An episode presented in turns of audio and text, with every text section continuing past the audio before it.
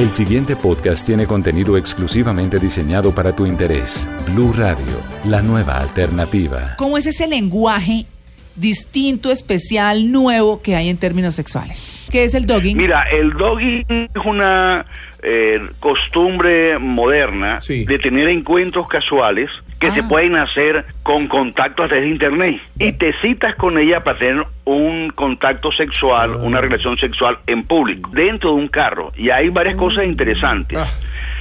Se pone muchas veces en internet la información para que la gente vaya a ver. Y si el carro tiene las luces prendidas, quiere decir que tienes permiso para acercarte hasta la ventana, pegarte a la ventana a mirar. Y si las puertas están sin seguro, quiere decir que tú puedes abrir la puerta y entrar y participar. Pegging tiene que ver con la inversión de papeles en la pareja.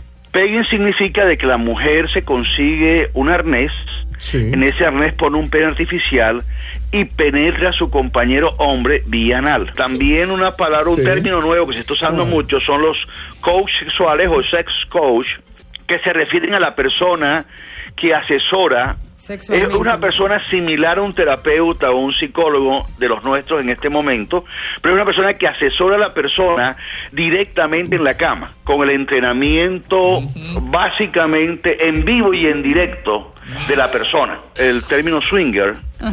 Swinger tiene que ver con compartir pareja y tiene que ver con sitios donde la gente va y si ve otra pareja que le llame la atención, pueden compartir.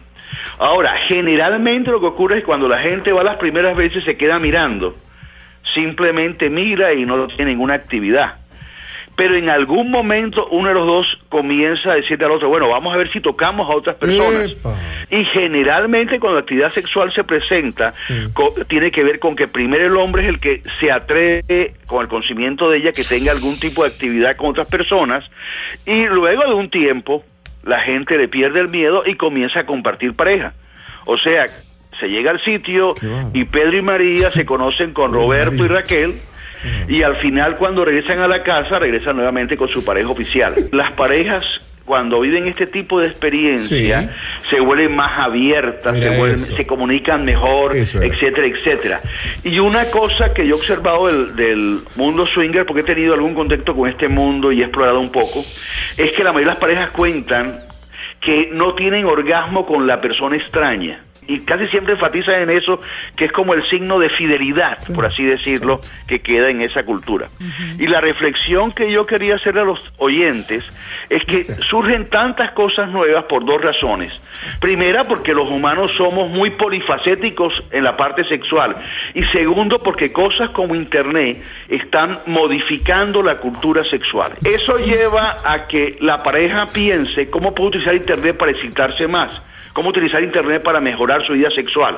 Pero también lleva a que la pareja piense qué tanta información tenemos que darle a nuestros hijos para ayudarles a prevenir que no se metan en líos con Internet y la sexualidad.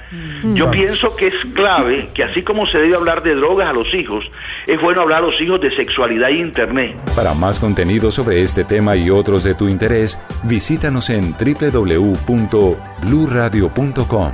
Blu Radio, la nueva alternativa.